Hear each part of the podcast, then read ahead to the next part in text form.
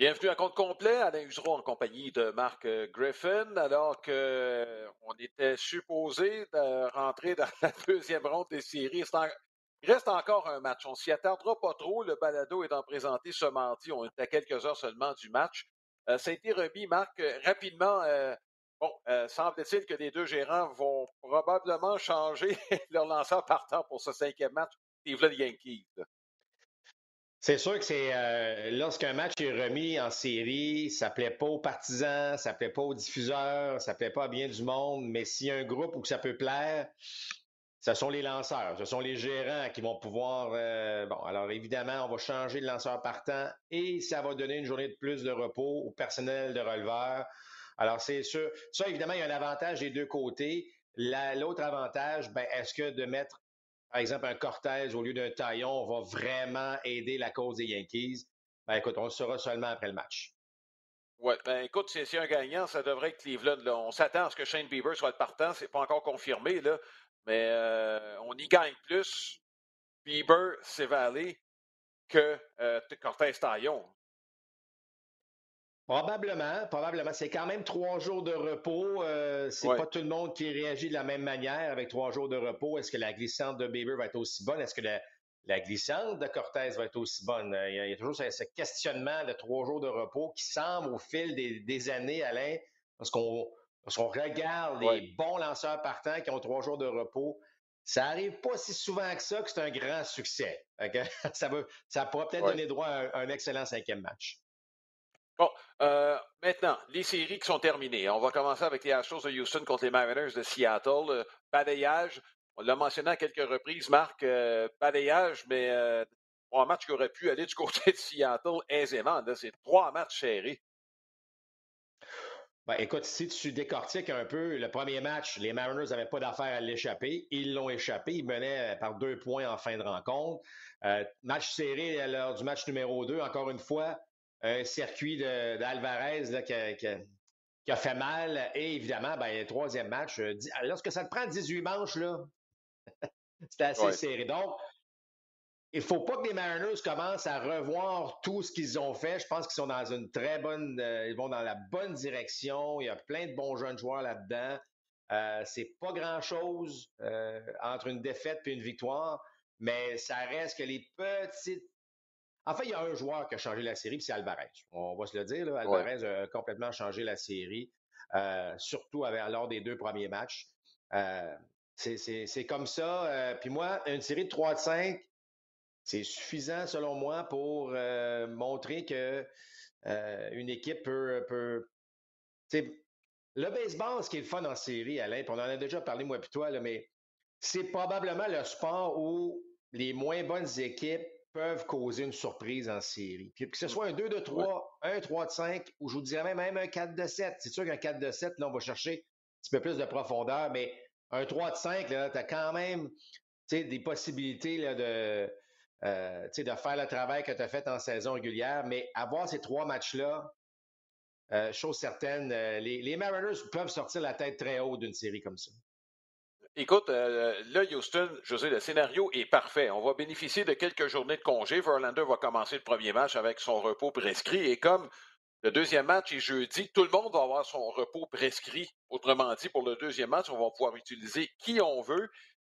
Et euh, bon, le report du match Yankees-Cleveland, on peut dire ce qu'on voudra, mais Marc, ça fait en sorte qu'on va avoir un seul congé en l'espace de huit jours, si jamais la série Houston contre qui que ce soit là, euh, se prolonge.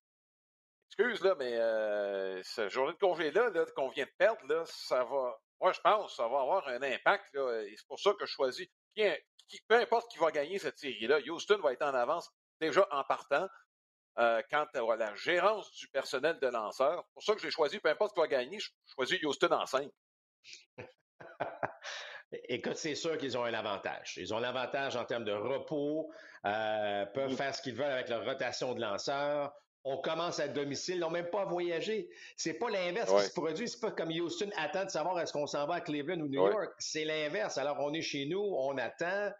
Euh, moi, je pense qu'évidemment, c'est sûr que ça va avoir un impact euh, sur cette série-là. Surtout que là, le match présenté le mardi entre Cleveland et New York, est à 16 heures. Ben donc, c'est quand. On va quand même arriver à Houston. Bon, pas trop tard, mais on joue dès le lendemain. la série s'amorce dès le lendemain. Donc, euh, non, c'est pas évident ce qui se passe. Et ce fameux calendrier, euh, on va se le dire, j'allais dire bizarre, en tout cas certainement différent des autres années, effectivement, qu'on pourrait avoir qu'une seule journée de congé en série de la sorte. Euh, encore une fois, il va falloir garder le personnel de releveur, puis il va falloir que les gérants gèrent le match en cours, mais dans une série 4 de 7, euh, bon, c'est un petit peu plus long. Est-ce qu'on gère ça qu'il faut absolument gagner aujourd'hui ou, euh, est-ce que je me dis, bon, je m'en garde un, petit peu pour le lendemain? Alors, ça va, ça va être intéressant à suivre.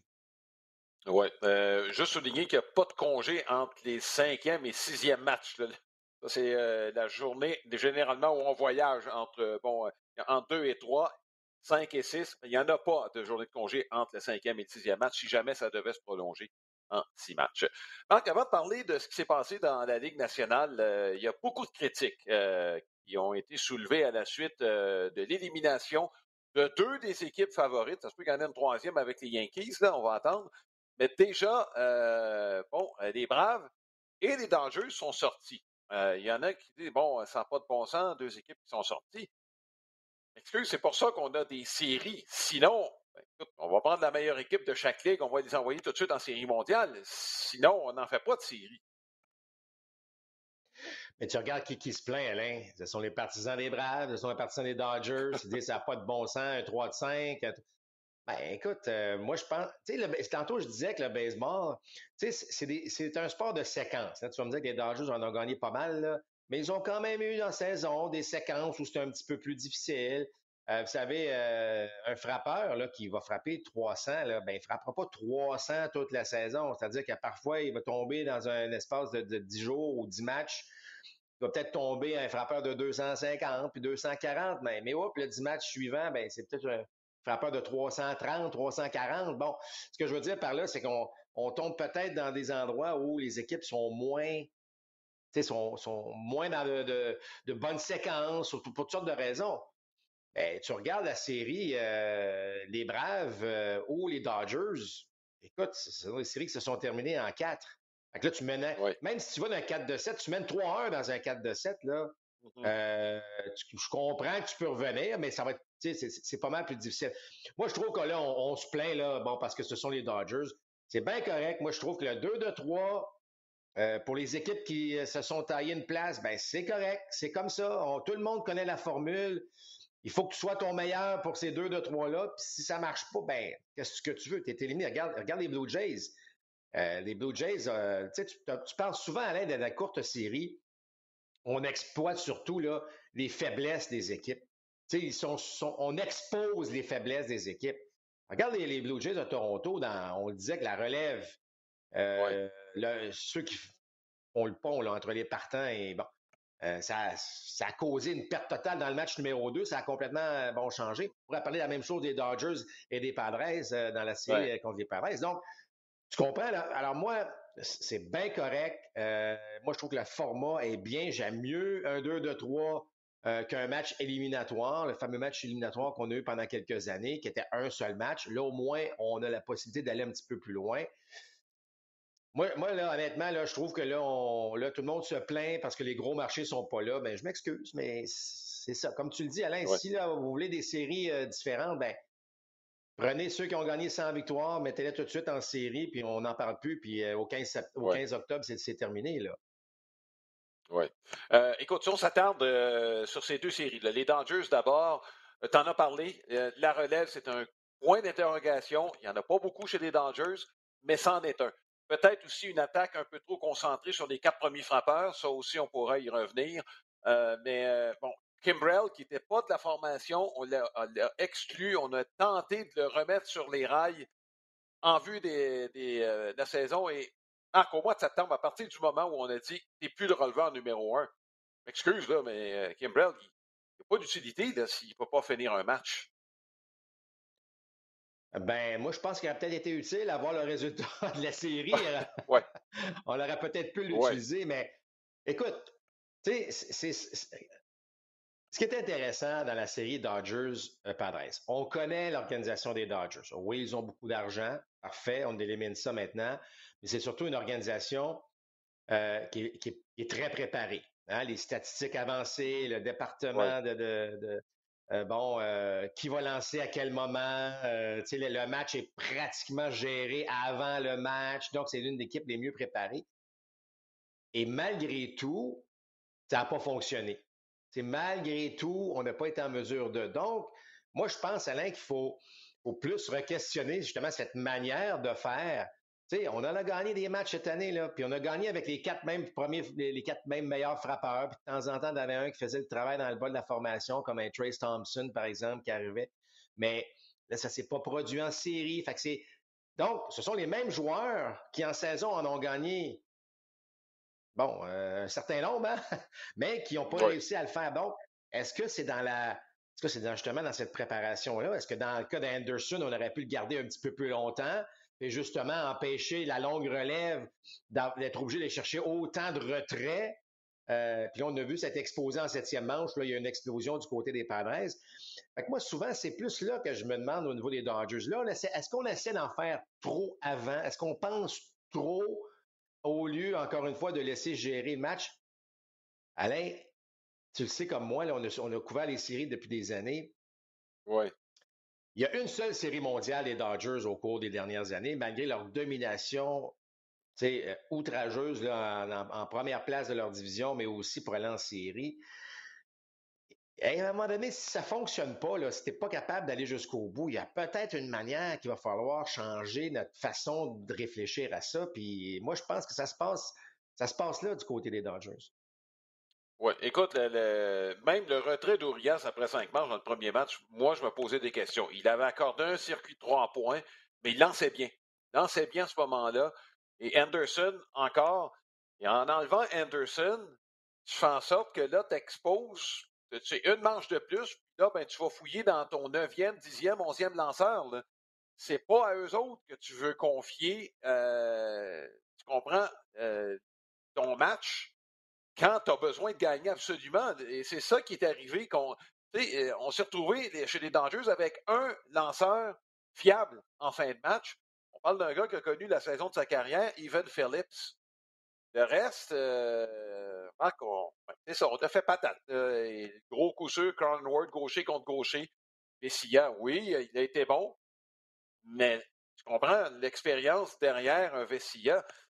on a commencé la saison, les trois premiers releveurs étaient supposés d'être Kimbrell, euh, Trinan, entre autres, puis Daniel Hudson. Ils n'ont pas été là en fin de saison. Ben, écoute, oui, justement, donc, est-ce que tu es capable, regarde, tu l'as dit, est-ce que tu es capable d'étirer ton partant pour trois retraites plus, quatre retraites plus peut-être, parce qu'il va bien, il va, c'est pas, tu l'enlèves pas parce qu'il y a trois hommes sur les bleus puis il vient donner trois buts sur balle, euh, tu sais, alors, c'est dans ces, tu regardes le contexte des Phillies puis des, euh, des Padres, par exemple, tu sais, Zach Wheeler va bien, tu, tu restes mon homme. Euh, tu, tu, tu, lances ses manches, vas-y, je te le donne, le, tu sais. Alors, tu comprends, je peux comprendre qu'en saison régulière, bon, tu veux protéger des bras, euh, tu gagnes, tu veux, tu bon. Mais en série, tu peux pas gérer ça de la même manière. Puis tout le monde le dit, tout est différent. Terry Francona en a parlé. Tout est différent. Donc, gère un petit peu plus ce qui se passe. Oui, il y a des probabilités, absolument, le baseball est fait pour ça, mais je pense que davantage, il faut gérer. Regarde Blake Snell, il allait bien, on l'a laissé un petit peu plus longtemps, puis euh, je pense qu'on a euh, Melvin l'a enlevé au bon moment. Bon, euh, puis Frank Kona l'a dit hier, il dit, en fait, dans le match ben, qui n'a jamais été présenté, il a fait une entrevue, Terry ouais. Francona, qui disait à Valley, qui devait être le partant à ce moment-là, il dit, écoute, garde, fais-toi-en pas, là, même s'il y a des gars qui s'échauffent en troisième manche, pense pas au pire. Fais ce que tu as à faire, et moi, je viendrai te chercher quand je pense que ça va être terminé. Donc, c'est pas dire, hey, donne-moi là euh, euh, un tour au bâton ou deux tours au bâton, puis ça va être fini. Là. Tu ne peux pas penser qu'il y a une fin à ta sortie. Tu va, donne tout ce que tu as, puis je vais venir t'enlever quand ça va être le temps de t'enlever pour le bien de l'équipe. Un point, c'est tout. Euh, moi, c'est pour ça là, que ça, me chatouille beaucoup ce qui se passe avec les Dodgers à ce niveau-là, puis je, me questionne sur cette manière de faire. Oui, et en plus, il y a des décisions à prendre. Je regardais la, formation offensive, à part Freeman, Smith et euh, Betts, Il n'y a pas de position, Marc, euh, présentement, où on est assuré l'année prochaine d'avoir les mêmes joueurs. C'est les trois seules positions que j'ai constatées, même au deuxième but. On aurait pu croire Gavin Lux. Non, c'est pas comme ça qu'on l'a utilisé cette année. Euh, on sait qu'à l'arrêt court, bon, on ne sait pas encore si Turner revient. Il y a des rumeurs voulant qu'il aimerait revenir sur la côte Est. Regarde, euh, les enjeux sont pas mal pris. Il y a quelques arrêts qui sont popés, qui vont être sur le marché. Mais quand même, il y a une rotation qui va se faire cette année chez les Dangers qu'on n'a peut-être pas vu au cours des dernières années. D'accord avec toi. Moi, je pense que le portrait de l'équipe va changer. Euh, je suis pas mal certain aussi, moi, que ça va être un hiver, euh, un hiver qui, où les Dodgers vont faire parler d'eux pas mal plus qu'au cours des dernières années. Oui. L'autre série, euh, Phillies contre les Braves d'Atlanta. Euh, je pense que ça s'est joué sur le premier match, quand Max Fried n'a euh, pas été capable d'amener son équipe, n'a pas été capable de lancer comme l'as de la rotation. Aussitôt que Max Fried a perdu son match, c'est pas contre Wheeler ou Nola. Regarde, Wheeler a perdu son match, mais ça demande quand même que Fried, à partir du moment où il n'a pas fait le travail, là, euh, bon, ça a été correct avec Carl Wright, qui a été aussi bon qu'il était en saison régulière. Mais après ça, tu te fiais sur Spencer Strider qui n'a pas lancé depuis quelques semaines et sur le vétéran Charlie Morton euh, qui s'est fait tapocher solidement par les frappeurs des Phillies. Je pense que c'est dans le premier match que cette série-là s'est jouée. Ben, et, je te dirais, Alain, combiné à cette confiance des Phillies. Les Phillies sont arrivés, appelez-vous, là, euh, bon, dans la série contre les Cards, ils perdaient le premier match 2 à 0, puis là, pouf, ils ont marqué 6 points en fin de rencontre. Et là, depuis ce temps-là, là, euh, c'est une équipe qui ne sait plus perdre. dans le sens que on a une confiance, là, on va aller chercher, on va marquer des points, on, va, ça se sent, ça, ça se ressent. D'ailleurs, on ne le ressentait pas chez les Braves. Puis tu as raison de dire que le premier match, tu perds, tu perds contre Freed. On aurait dû dire, bon, pas grave, là, on, a, on, repart la machine. Puis on n'a jamais senti ça. Même dans, la deux, dans le deuxième match, lorsque les Braves ont gagné, pas senti cette énergie qu'on on sentait justement l'année dernière avec les Braves d'Atlanta. Là, on le sent avec les Phillies. Je vous dirais qu'on le sent avec les Padres de San Diego. C'est pour ça que ça va être une série intéressante à ce niveau-là. Deux équipes qui arrivent en pleine confiance. Personne ne les voyait là. Mais les Phillies davantage. Écoute, les Phillies ont à peine joué 500 cette année. Là. Mais on arrive, et on sait que probablement que c'est une meilleure équipe que ça. Là, euh, l'affiche nous indique des choses. Mais tu regardes une attaque qui, qui devait produire plus que ça. Et tu l'as dit souvent, ils ont deux bons lanceurs partants qui vont donner vraiment pas une chance de gagner. Fait moi, je pense que cette confiance-là, bon, combinée au fait que les, les Braves se cherchaient un peu là, dans cette la, défaite de Max Fried, on a comme sauté sur l'occasion. On n'a jamais regardé en arrière par la suite. Écoute, même dans le dernier match où tu disais, bon, les Braves ont tout donné, là, un 3 de 5, on perd 2 à 1, on va revenir. Même pas proche, les Phillies, circuit de 3 points tôt dans le match, puis aussitôt que les Braves qui sentaient de menacer, on a éteint ça, puis on est retourné avec d'autres points. Je, le sais que les statistiques, c'est important, tout ça, mais il y a aussi le, côté, Alain, le, euh, de confiance, d'énergie, d'arrogance même, je vous dirais, qui fait qu'en série, tu as besoin de ça, puis on le sent du côté des Phillies. Là, je trouve que ça transperce l'écran lorsqu'on regarde des matchs des Phillies. Il n'y en a pas de problème. On va revenir dans le match où on va vous étouffer. Tu, vois, il y a, cette, cette, manière de voir qui est assez impressionnante. Je ne sais pas si c'est lié au rendement de Bryce Harper, mais il y avait des inquiétudes en fin de saison. Là, Bryce Harper, euh, écoute, il est vraiment. Euh, il, a retrouvé son rythme. C'est pas compliqué. Des coups sûrs depuis d'un but, des balles frappées d'aplomb, des balles frappées d'aplomb du côté droit. Euh, donc, il, est redevenu ce qu'il était. Juste pour revenir, la victoire des Braves, là, si Hoskins capte le roulant un petit peu, qui n'est pas très loin à sa droite, il n'y en a pas de points. On joue peut-être encore au baseball chez dans ce deuxième match-là. On est peut-être en 20e manche.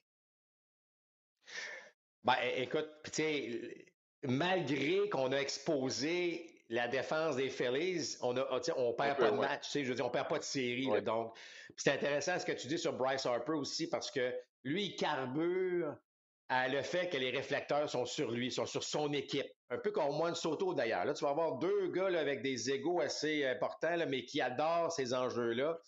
Euh, fait que c'est ça, ça va devenir. Ça, c'est ça que la beauté en fait du sport. Puis moi, de voir deux équipes en confiance comme ça, je le sens pas encore même dans la Ligue américaine. les Yankees ont peut-être battu Cleveland, puis après ça, ben, on sait que Houston est favori. Mais on ne peut pas dire que Houston a traversé les Mariners là, comme si c'était un bulldozer qui a écrasé. Ah, mais honnêtement, là, euh, on, le sent, on le sent du côté de la Ligue nationale. Bon, euh, regarde, prédiction. Je me suis déjà lancé en ce qui concerne la Ligue américaine. Peu importe contre qui Houston va jouer, je pense que ça va se terminer assez tôt, en 5 en faveur de Houston. Euh, Ligue nationale, Marc, Bon, ce que j'ai vu, puis, euh, regarde, deux équipes sont en confiance, effectivement, mais le manque de profondeur au monticule des Phillies va leur jouer des tours. Moi, je pense que c'est là que ça va se jouer et je pense que San Diego va, va passer en série mondiale. Écoute, je pense que San Diego va passer aussi, mais écoute, ça a tellement été.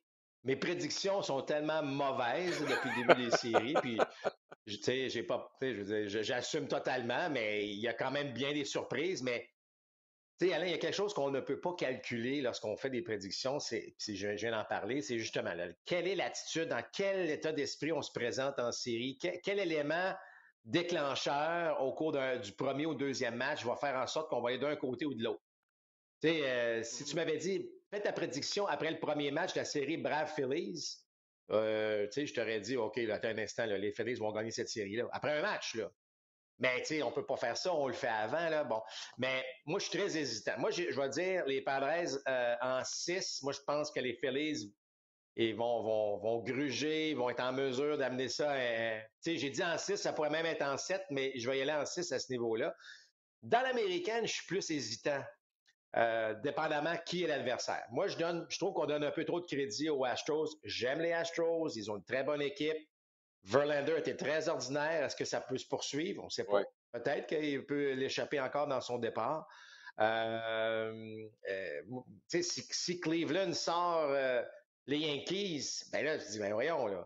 Sais, on, une équipe achalante, on est sur les buts, il y a toujours un héros obscur, il y a quelqu'un qui fait le travail. Tu dis, bon. Fait que je suis pas prêt à arriver à dire c'est Houston assurément en 5. Je vais me garder une petite gêne. Mais je pense que les choses vont venir à bout, peu importe l'adversaire. Mais je, suis plus dans le 6-7 que dans le, dans le 4 ou 5. Oui. Ouais. Euh, je veux revenir sur San Diego, Philadelphie, parce que il y a deux noms que tu as mentionnés. Et, euh, sais pas que c'est un. Bon, euh, peux pas dire qu'un seul joueur va. Bon, mais tu as parlé de Soto et Harper. Est-ce que ça peut se décider entre ces deux-là? aller aussi loin que ça. Ben oui, tu peux aller aussi loin que ça. On a vu, la, regarde euh, Oscar Gonzalez, ce qui fait la différence en ce moment pour euh, Cleveland. Donc oui, un joueur. Est-ce que Alvarez fait la différence pour Houston? Alors oui, un joueur dans des séries de la sorte peuvent évidemment jouer un rôle important euh, au point de faire la différence. Euh, absolument. Euh, sur une longue saison, non, évidemment, mais sur une courte série, oui. écoute, comme j'ai mentionné, les deux carburent à, à l'attention qu'on porte à leur équipe, à eux particulièrement.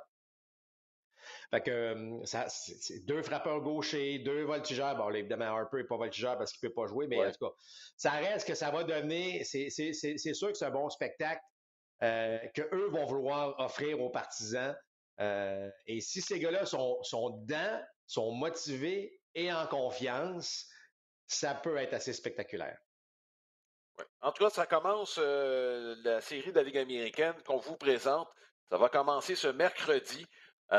jeudi, le deuxième match à Houston. Congé vendredi. Et là, si ça se rend jusqu'au bout, il n'y aura pas de congé. Donc, à compter de samedi jusqu'à mercredi, euh, on va suivre évidemment toute la série de championnats de la Ligue américaine impliquant Houston. Puis là, on attend évidemment, au moment où on présente le balado, on va attendre le gagnant du match entre Cleveland et les Yankees de New York. Il fait beau à New York aujourd'hui, donc on n'aura pas de problème. C'est un match présenté en début d'après-midi.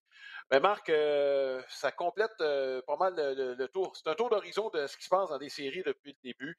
Quelques surprises. On ne remet pas en question le format des séries. Je veux dire, euh, les séries sont ça pour, sont là expressément pour mériter une place. Pour, bon, et, l'autre chose, Marc, je veux juste revenir euh, sur le format des séries. C'est que là, on n'affronte pas les Pirates de Pittsburgh ou les Aces d'Oakland. On affronte les meilleures équipes. Donc, euh, la marge de manœuvre est pas mal moindre que ce qu'on fait en saison régulière. si les Yankees devaient être sortis, je veux juste préciser qu'au cours des 30 derniers matchs de la saison régulière, Cleveland a joué pour 800. 24 et 6. Je parle de confiance, je m'excuse, mais Cleveland n'était pas deuxième à ce niveau-là face aux Yankees.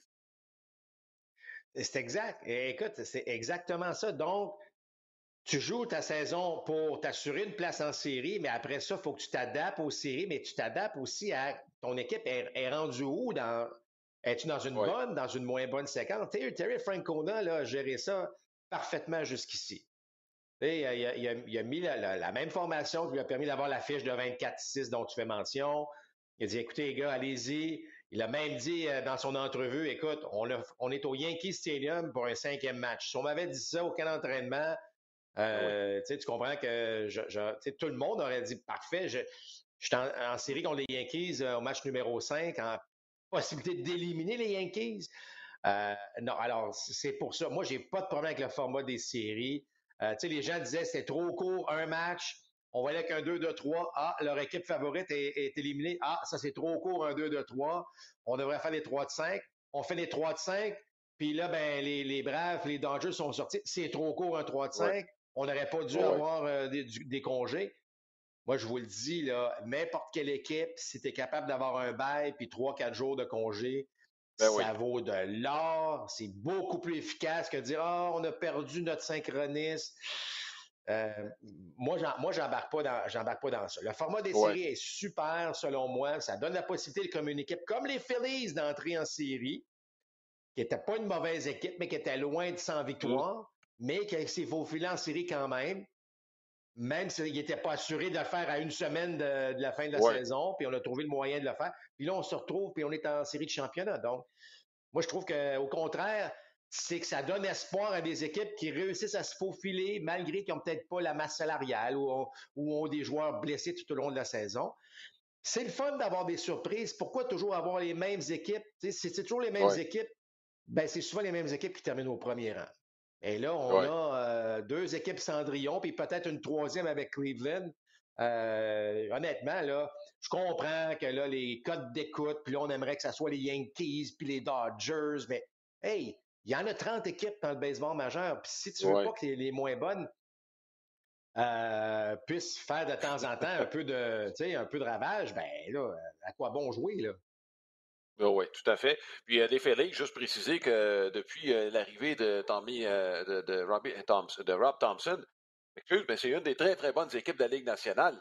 Tu sais, as eu des Dangers, tu as eu des Braves. Les Phillies n'ont pas été mauvais. Là. on peut parler des Mets de New York aussi. Mais les Phillies ont tenu leur bout dans une sélection qui était très, très compétitive. Cette année, peut-être la plus compétitive de tout le baseball majeur, nonobstant évidemment les Nationals de Washington. Donc, euh, rendez-vous. Si vous euh, regardez ce balado euh, ce mardi, bien évidemment, à 16h, il y a le cinquième match entre Cleveland et les Yankees. La série de championnat de la Ligue américaine se met en branle ce mercredi à Houston. On ne sait pas encore qui on va affronter, mais ça devrait être intéressant. deux bonnes équipes qui vont être en confiance, assurément, face aux Astros de Houston. On vous souhaite du bon baseball et on sera là pour la série mondiale qui va s'amorcer à la fin du mois d'octobre, va se prolonger même jusqu'au mois de novembre cette année, exceptionnellement en raison du fait que la saison a commencé un peu plus tard qu'à l'habitude en raison du conflit de travail. Et là, il y a du bon baseball, donc on vous y invite. Pour ça, de passer une bonne semaine. Salut tout le monde.